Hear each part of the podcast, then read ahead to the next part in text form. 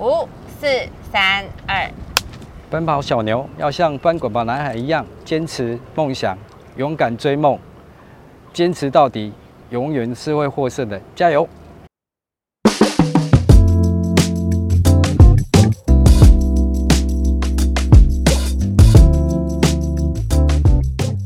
欢迎加入人话翻译机，我是佩玲。今天呢，我们这个录音跟录影的场景遗失到了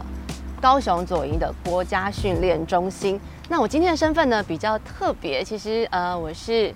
奔跑吧小牛》纪录片的导演。不过我今天要采访的是很多人都很熟悉的这个体坛名人，他是。翻滚吧阿信的本尊，又是翻滚吧男孩跟男人的教练，也是冬奥体操国家代表队的总教练阿信教练林信教练，教练你好，你好，哎，领导你好，很开心哦，能可以在这边跟大家分享这样纪录片。呃，先恭喜阿信教练，因为你的得意门生志凯其实这个月拿下这个鞍马的世界第一嘛，那想说，请你跟我们分享一下，从这个你们联手拿下冬奥银牌，再到这个世界第一解锁的 Parkes 的感言。哦，因为我们在二零零五年拍摄了《翻滚吧，男孩》，用意就是希望小朋友能在奥运会，哦，为台湾还有为他自己来创作一个很好一个历史。那定位上面非常辛苦，因为我们也奋斗了将近二十年，哦，然后才有开开始朝着自己奥运梦前进。那毕竟选手也非常努力的，因为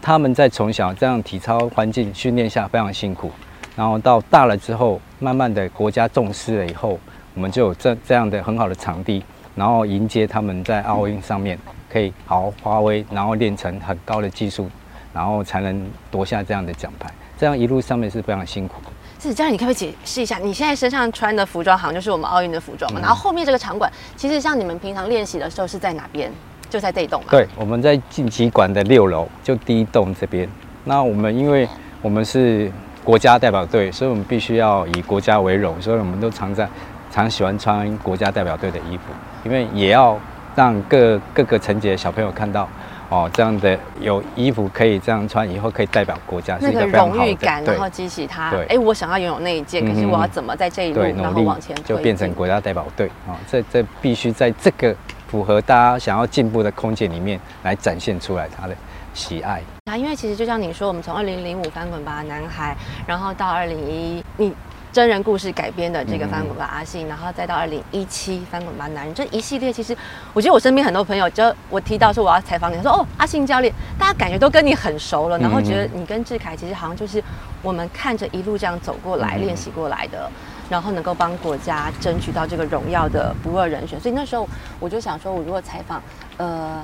奔跑吧小牛，然后我们要讲跟教练、跟小选手有关的故事。我第一个人选就会想到您。那您自己在看过我们这个奔跑吧小牛之后，你觉得呃，在对体育的这个爱好上，你觉得有一些什么样雷同的情感呢？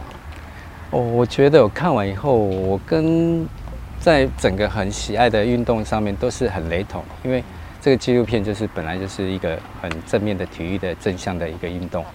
然后不同的就是它是棒球，我们是体操。但是人、教练跟选手都是一样的哦。家长的支持，然后教练的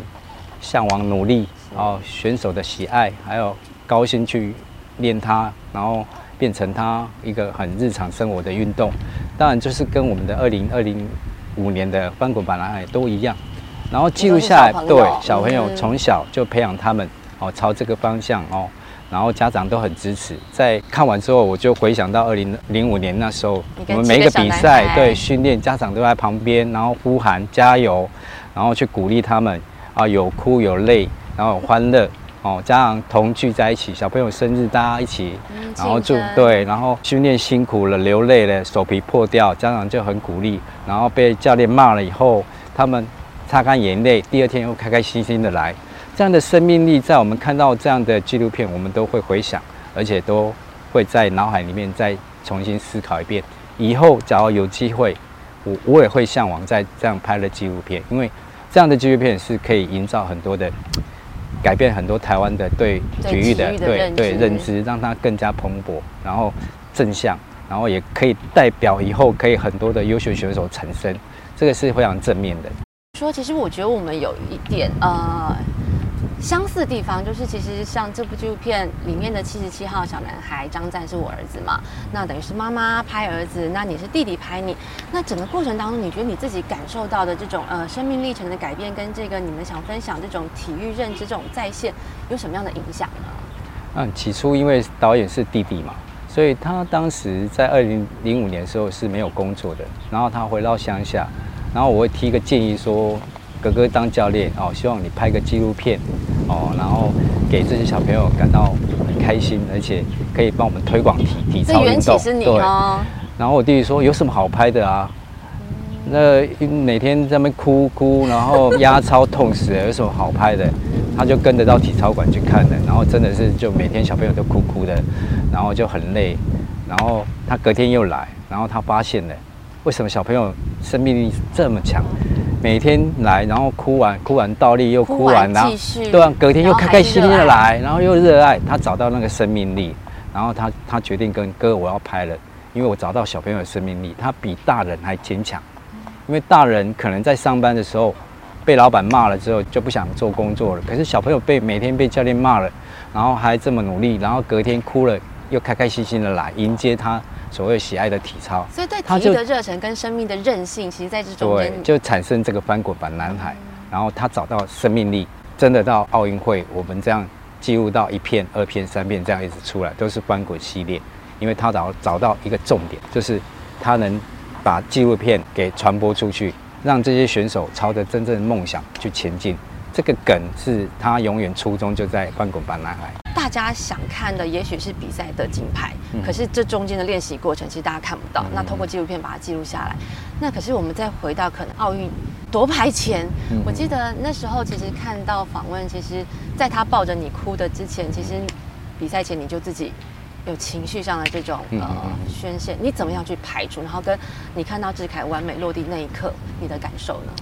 因为我们在他十九岁的时候，我们突然之间拿到奥运资格，那个就是我们在小时候最大的梦想，我们可以去奥运会。我们从乡下，然后到台北，到都市，然后到国家训练中心，就为了对，就是一往就要是上，去去往奥运会殿堂前进。当然，我们就努力到十九岁，他真的拿到奥运会了。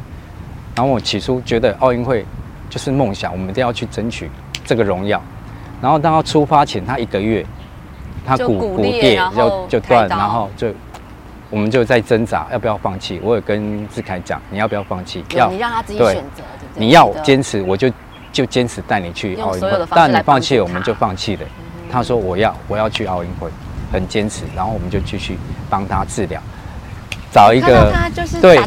十几全台湾最好的十几个医生治疗他的脚，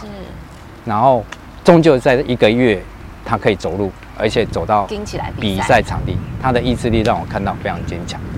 当然，我们去到那边的成绩不是我们想象那么容易，因为毕竟是奥运会，是，所以我们最终还是在第一个预赛就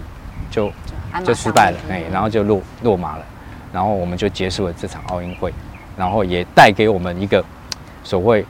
有机会再一次去挑战奥运会，所以我们回来之后，我们积极的改良、积极的改进很多的套路、新的套路、新的方法，就是要争取到下一个阶段可以拿到奥运资格，然后真的去夺牌。这个部分是我们师徒在二零一六年回国以后，在飞机上面的一个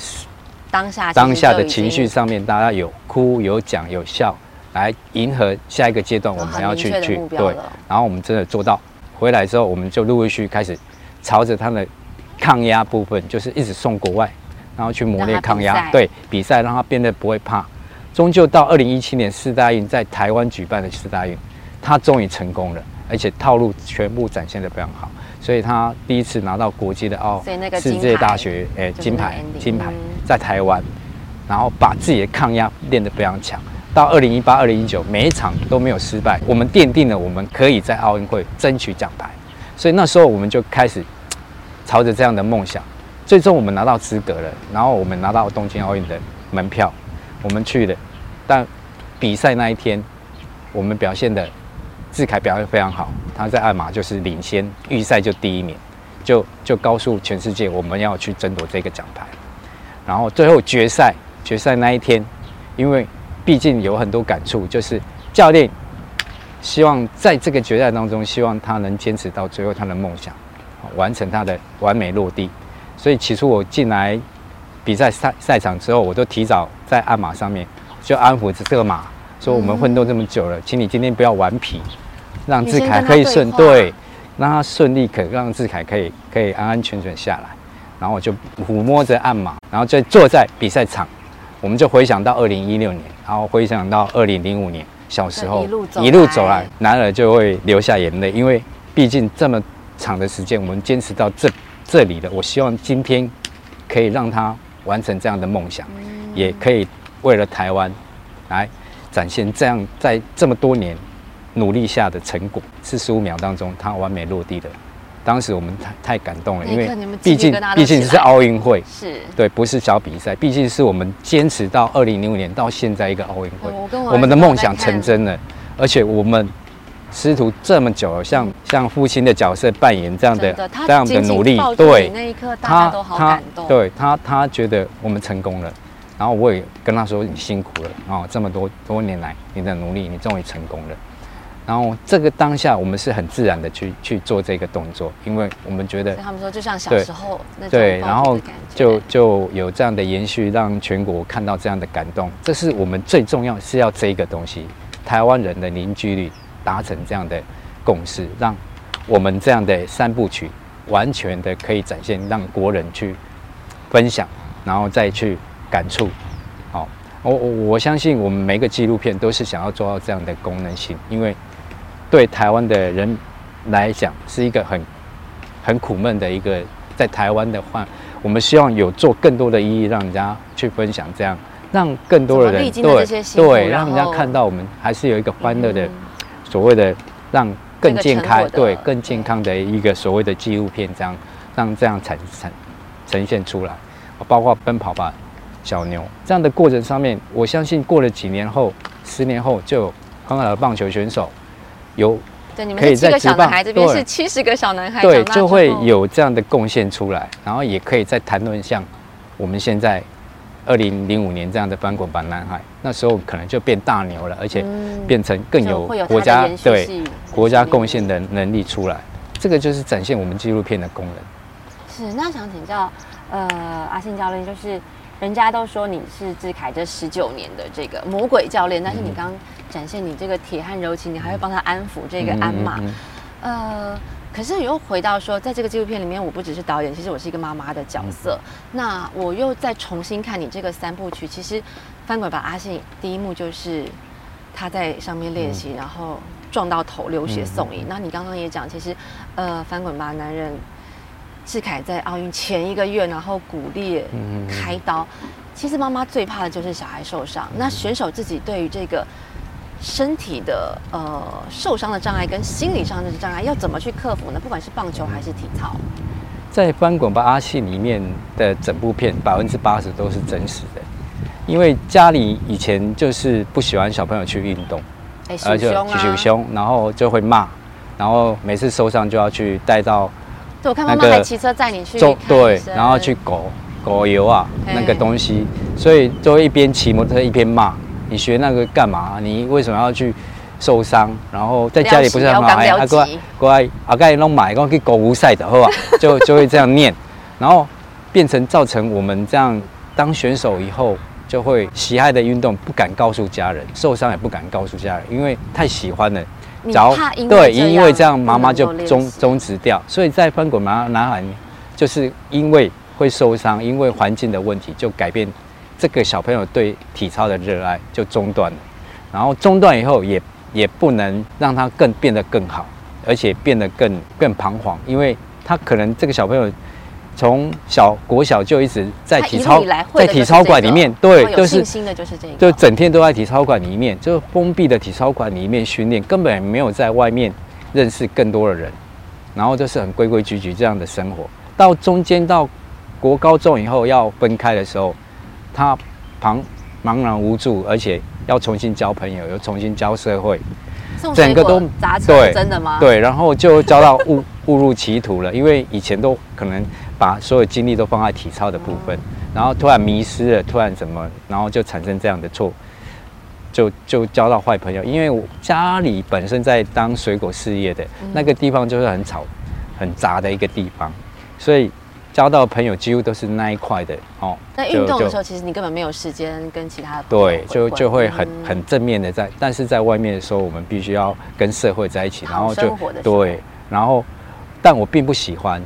当然家家人最最终也明白，然后我靠我自己努力又回到比赛场上。因为我要表现说，我有可能在这方面能够得到我要的，回去练体操，然后也考上大学，用真实的用体操保送上大学，也是我们自己家人第一个念大学的。是。然后我们我们家人会觉得很妙，是就不会读书，然后就是混混，然后是我们邻家第一个读大学的，他们就这个反差拉出来了，然后对，因为我做到让让家家人看到我是可以的哦，然后我转折以后，我我变成变成一个国手。然后转折变成在国际上面可以发光发热，对，就就展现我自己的所谓我自己想要的所谓一个舞台，我我自己掌握住了。哦，那我们这样的的翻滚阿信的系列上面，本来就是要朝个正面，让人家看到，因为我并不是，我也是很努力才能变成这样的。然后我要的梦想，就像我在翻滚吧阿信里面，我最终最终。就是也是很多问题上面就没有再可以在奥运会在亚运会拿到最最高的梦想，就是最高的荣誉。但我我退役之后，我去找翻滚吧男孩，对，然后来营造我的梦想，就是小朋友到了奥运会就等于教练他就到了奥运会，小朋友拿牌就等于教练拿牌，因为都是出于教练的训练，所以他是替我的想法来帮我争取到这样高的荣誉。所以用这样的心态，让在训练当中就会产生不一样的成果。所以我们以以这样的角色来扮演，以前教练的失败不能允许再给选手，然后要营造更好的东西给选手。这个必须在这个很很困苦的环境上面去磨合。所以，我们翻滚吧阿信到翻滚吧男人这一段衔接上来是很有意义的，因为我们必须要在一个年代做出一个事情，所以让人家可以看到这个年代的谁。这个年代的李志凯按马能造到世世界的疯疯狂，五十年台湾都没有这样的成就，这样的衔接上来是非常一个很完美的一个一个组合，所以，我我我们觉得是我们是做对的事情，但我们最终还是要金牌，所以我们必须还要再坚持到二零二四的巴黎奥运。呃，我记得。教练，你之前亲口说你跟这个夫人只请假到二零二零嘛？那现在已经超过已经二零二二，然后可是奥运是二零二四。那我们纪录片里面其实呃，我们总教练的夫人也说，他有两个小孩，但他现在他先生最疼的是第三个小孩，就是小牛。嗯，那你自己本身有三个小孩，那家里这一块呃，或者是你要怎么跟夫人说，你要去？完成你这个梦，然后让他再给你多一点时间。你对家里的一些情感上的愧疚呢？跟小孩这个中间的过程，你照顾别人的小孩，可是自己的小孩，可能很多时候你都没有办法陪伴在身边。这个自己的感受。嗯嗯。因为我在投入这样的训练当中，我就会把家庭的琐事都会遗忘，所以很愧疚的是，我在我的工作领域上面是非常好，但家庭。却没有支撑的非常好，但是亲情上面我是巩固的非常好。但我我希望我的小朋友认知说，爸爸在做的事情是正向的，然后我必须要知道。所以在从小我就跟跟我夫人说，我必须在国家这边所谓的投入，我必须给我十年的时间，让我去发展，这样把整个体操规格可以带到国际上面。然后到到我在请假十年当中。我终究真的是把台湾的体操带得非常好，大家都看到了成绩。他也觉得我真的是很努力在朝这样的方向。他也知道我的投入是为了要把选手带到最高的殿堂。就剩这一对这一里路，他他也觉得，既然已经十年了，然后过程当中小朋友长大也很顺利的，然后也可以把小朋友在不管在生活还有在。工作都可以组合的很好的时候，他愿意让我再尝试巴黎奥运，甚至到你二零零八的奥运会，他陪你一起完成这个梦想。对他希望你就坚持做到这样的成对，然后他都在幕后会会支持着你。要不要透过节目跟他讲几句话？哦，不用了，我们讲很多了。但但我是非常感谢我我的夫人她能这样的胸很很宽大，然后认知这样的所谓支持他先生去做这样的事情。我我相信这样的家庭是很少人会有这样的，因为毕竟真的不容易对，毕竟有三个小孩，而且要分离那么远，一个高雄，一个台北，这样的分离，我们将近都要十十几年都是这样子。小孩都对长，大了，长大了。哦，那我我觉得小朋友都会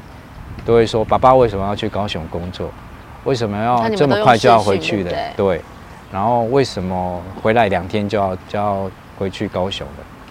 那慢慢长大都理解哦，看到李志凯了，我要像李志凯这样、哦，可能他说哦，爸爸你有没有体操？我就有穿一下，我要拍照。哦当当对啊对啊，然后我们就必须哦，就用个塑胶袋，用一下体操哦，那也很开心哦，然后很快乐哦，因为毕竟在试训每一场比赛在外国都是试训，然后终究小朋友都会说爸爸什么时候回来？爸爸什么时候回来？到现在十几年了，还是一样，爸爸有有什么时候要回来？哦，这样的回来的让我感触，我我我我相信，我有空我一定都回去。他们知道你心都在，然后你就是为国家。对，然后慢慢去引导他是爸爸是一个教练，一定要把国家的体操带得非常好。为了国家，为了志凯哥哥，哦，我们必须还要再努力帮国家的体操用得非常好。他们都会觉得哦，爸爸去当国家教练，学校的老师都会鼓掌我，然后学校老师都会说你爸爸对很很好，说你爸爸是一个很有名的人嗯，他很努力在体操。他们慢慢懂了哦，原来是爸爸对嗯爸爸这样的努力是让人家认可的。哦，那我就很欣慰，也很感感谢他们这样的对爸爸的认同，所以他们不会像别的小朋友这样变坏或之类的，哦，都还是对对看着，对他们也很喜欢这些运动，只是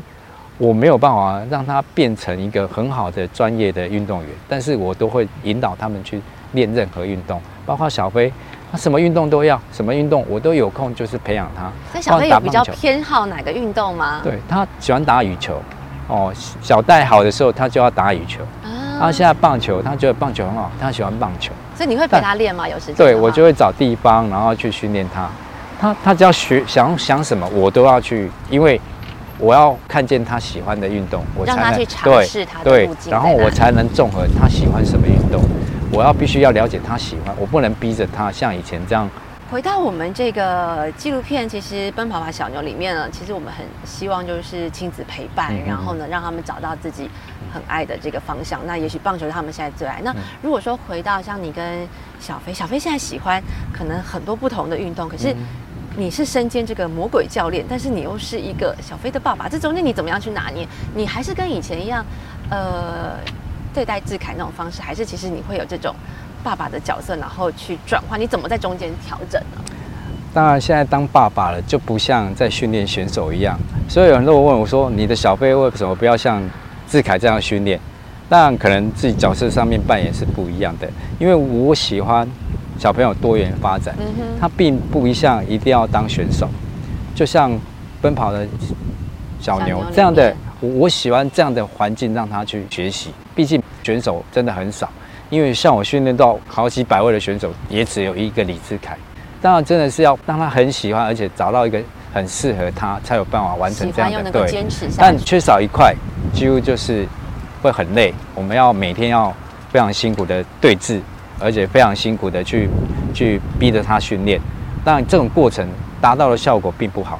所以我必须要学习更多的多元化。当然，用在小朋友、用在自己小朋友身上是合理的，因为他必须找到他的乐趣。因为毕竟我们不能再用逼的方式去逼完成他的梦想，最终还是要找到他的乐趣。那如果说，比如说小飞跟你说他以后想当选手，想当国家级的选手，你会同意吗？还是你会怎么样去帮他去选择呢？假如他真的他喜欢打羽球，我们一定百分之百投入他，因为我们一定会支持他，因为我必我就是一个国家教练，我知道怎么营造他成为一个选手，所以我铺的路就必须更加严谨、更加严格，然后更加确认他的方向。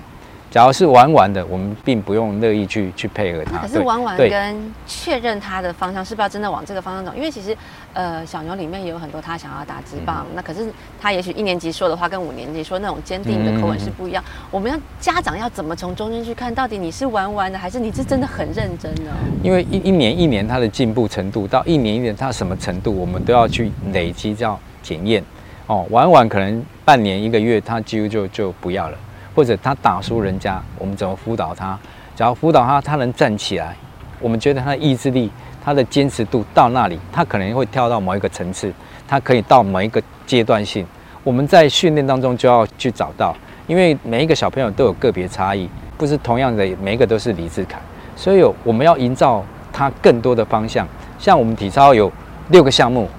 哦，也有爆发力的，也有柔的，你不能针对。很多的项目，然后用同样的训练方式，用同样的动作，他可能他喜欢柔的，你要编柔的给他，他可能很开心很喜欢。但柔的你又跟他爆发力的，他爆发不出来，他展现不出来，整个动作结构都不好。所以每一个项目，每一个每一个选手都有个别差异的调整。像自己，假如我小飞他喜欢羽球，我当然会送他他更好的训练环境，然后找到更好的教练，然后一路打上去。假如他打到他喜欢的程度，高中国中或者甲组乙组，那我们的方向就很明确，我们可以培养到他。只要没有了，我们还是要鼓励他从另外一个角度是去发展，这样去走你喜欢的体育，让体育系啊不一定说当为选手哦，以体育系然后去展现你对运动的热爱，很多运动对热爱，然后科学都可以转转向，只要他热爱体育，我都非常很乐意，非常的支持他们。所以不管他们有参与体育或者参与各种事物，他们喜欢，我们一定都会支持他们。所以现在每一个家长都必须要这样去做的。但因为现在并并不像以前这么这么的辛苦了，所以小朋友要很一面的去，不是放纵，但是要给他们一个自主想象的能力，就是他们要自己有一个自主的能力。所以我们必须提供他很多的自主能力，不一定设定。设置在体操，因为我们都尝试过体操，有我小朋友很胆小，他他几乎没有办法发展出来，然后只有小飞什么都敢。嗯，但小飞他设限在，就是我们没有办法去直接送到他热爱的体操，因为毕竟体操的馆是非常少的。可是我们找到他热爱的运动也是一样，毕竟说体操的教练他不一定小朋友都是体操的，也有很多发展哦，展展现他跆拳或之类的。但我们都陆陆续续去送到各各个项目去，让他去尝试尝试各个项目，让他找到他的乐趣。终究，我相信小慧是可以适合运动的。嗯，那最后再请教这个阿信教练，就是说，其实呃，从你的角度，能不能给我们很多，不管是家长或者是选手或者是教练，呃，到底我们需要具备哪些可能再好一点点这个心理素质，或者是对体育的这个认知呢？我我我希望大家都鼓励这些小朋友，让他可以勇敢的去追梦，像我们这样的去追，然后不管几年或几年，终究他的梦想一定会慢慢累积成真，然后也像我们一样，就是很完美的落地。我当然就是我们在二零二四年巴黎奥运，我相信我们一定会完美落地，也希望大家朝这样的梦，朝这样的所谓的努力去发展他的梦想，因为毕竟。梦想可以达成，不是不会达成的，所以美梦真的会成真。我相信大家用这样的思考，然后去营造他热爱的运动，我相信有一天他会完美落地。没错，嗯，二零二四梦想成真，巴黎奥运。加油，完美夺金，谢谢教练，谢谢谢谢。